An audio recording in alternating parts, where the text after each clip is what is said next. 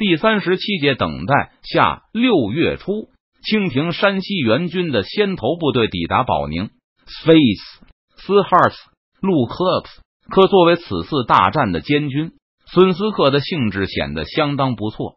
上次跟随吴三桂出征，给他带来了不少的功勋。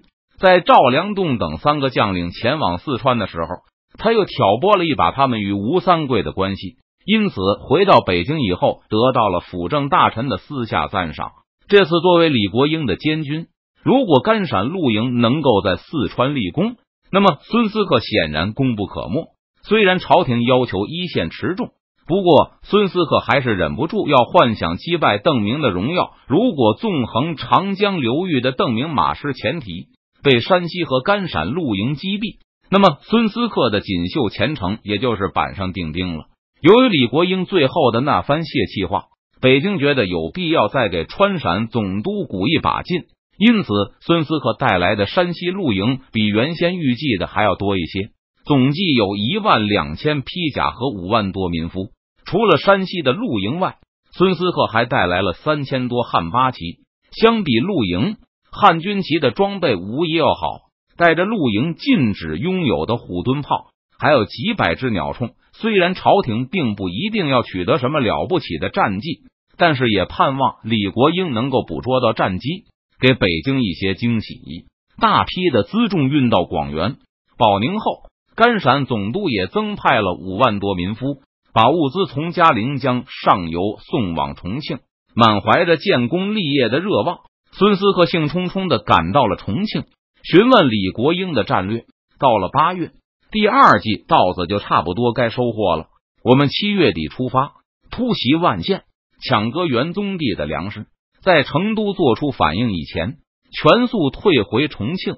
然后孙将军就可以回京复命了。李国英也是汉军旗的人，虽然在满清主子眼里，他未必比得上孙思克这种辽东老人，但职务要高出对方很多，所以完全不用迎合对方的意思。本总督这几个月来已经把地形打探好了。李国英画了一份简单的地图，在上面标注了很多阵地的位置。李国英打算沿着长江北岸摆出一道长蛇阵。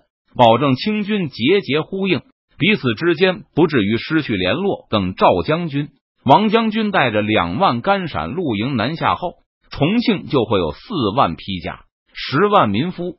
本总督在重庆留下一万披甲，派一万披甲去抢割元宗帝的粮食，剩下的两万居中呼应，让奎东贼无戏可乘。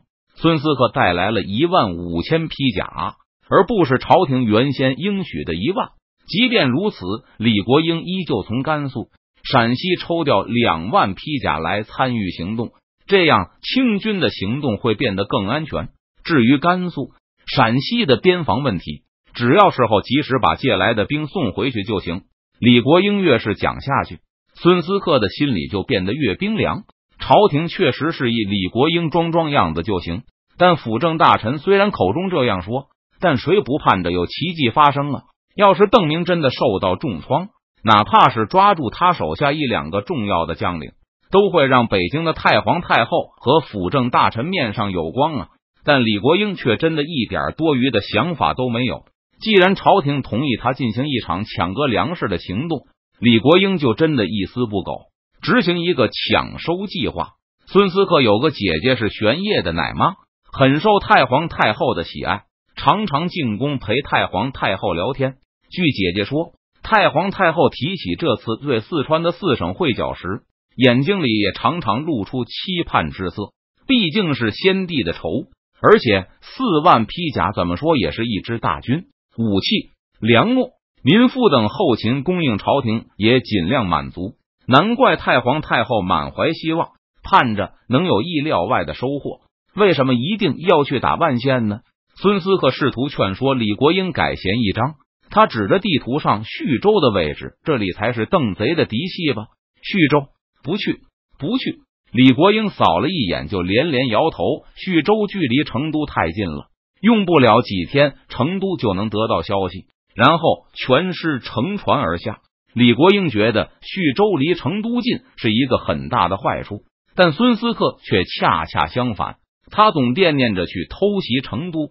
在来四川的路上，孙思克见到了赵良栋。赵良栋对他说：“其实邓明没有什么了不起，无论是之前的那一半，还是湖广两江露营的连番失利，在赵良栋看来，都是因为邓明运气好，或是脚技得逞而已。”赵良栋对孙思克说：“如果两军摆开阵势，堂堂正正的打一场，他有绝对的把握将邓明击败。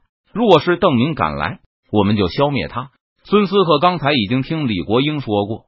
成都的披甲大概也就是两万人左右，这样清军在甲兵上就有二比一的优势。他认为完全可以一战。如果不去徐州的话，邓明未必肯出战，那样岂不是没有了让赵良栋堂堂正正一战破敌的机会了吗？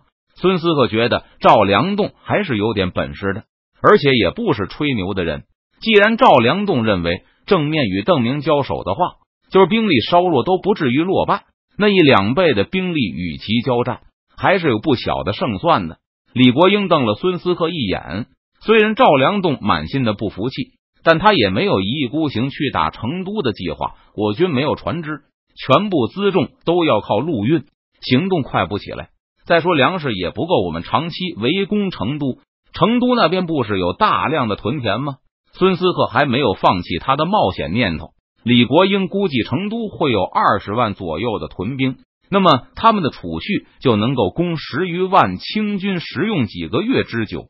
如果邓明的坚壁清野做的不好，清军就能在成都附近获得更多的缴获。就算没有一次性攻克成都，但破坏了成都周围的土地，功劳肯定远远高于攻打万县。现在有不少京官一听到万县这两个字还直糊涂，万县在哪儿啊？十几万大军沿途无法补给，到不了成都就被截住了。一旦军粮耗尽，我军就有大麻烦了。不一定去成都，先去徐州吗？孙思克依然没有死心，仍在极力鼓动李国英。徐州不是有贼人的军屯吗？可以先取徐州，然后再沿着岷江直捣成都。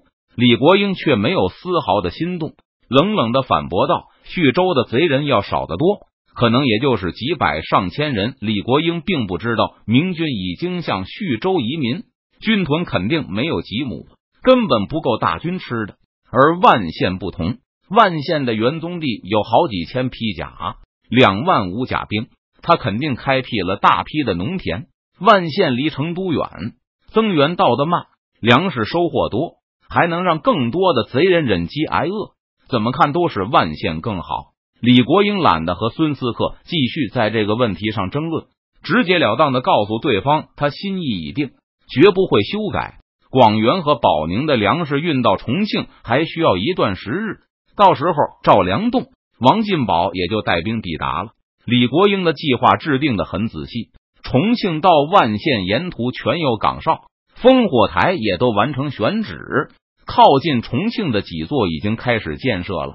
确保攻打万县的军队不会被明军水师偷袭。仔细看完李国英的军事计划后，孙思克又是一通哀叹：“总督大人，这不是进攻啊，这明明是如何在重庆和万县之间坚持下去。按照这份计划，出兵的终极目标不过是抢割元宗帝的庄稼。李国英甚至关于这方面的安排也只有寥寥几句。”但是，如何维持重庆到万县的交通线，却密密麻麻的写满了一大摞纸，还反复验证讨论。总督大人，我军竭尽全力发起攻击，出动十几万大军，难道就是为了不让士兵挨饿吗？在孙思克看来，这份计划根本没有谈如何作战，翻来覆去都是讲如何填饱出征士兵的肚子。是的。朝廷给本官的指示就是发起一场攻势，但不一定需要战果。我军要发起一场进攻，但没有必要急着立功。这不就是命令本官把军队派到贼人境内，然后保证他们不挨饿吗？对李国英来说，攻打万县是一场难得的实战演练。反正朝廷花了这么多粮饷，李国英打算利用这个机会好好锻炼一下重庆的部队。让新入伍的士兵和新晋升的军官们都熟悉一下行军的注意事项，对如何保证后勤有所了解。将来迟早有一天要进攻成都，把明军的势力彻底扫清。有了这次的实战演练，就可以让缺乏经验的部下获得学习的机会，暴露出的问题也可以得到纠正。等到向成都发起真正的进攻时，李国英也就更容易取得最终的胜利。川西的贼人水师异常强大，以后进攻成都的时候，我们很可能无法利用水路。本总督需要亲眼看看在四川陆路运输的难处。为了运粮，李国英还打造了不少手推车。这种车辆在陕西、河南都挺好用，但是在四川效率如何？会不会受到气候、地形的严重影响？李国英也都要靠实战来检验。进攻万县能够提供的经验是不全面的，但总比完全没有强。之所以一定要把两万军队分散在整条补给线上，也是因为李国英承认完全没有阻止川西水师的能力。他耗费巨资试图打造出能够封锁长江的巨炮，但几个月下来，依旧看不到丝毫成功的曙光。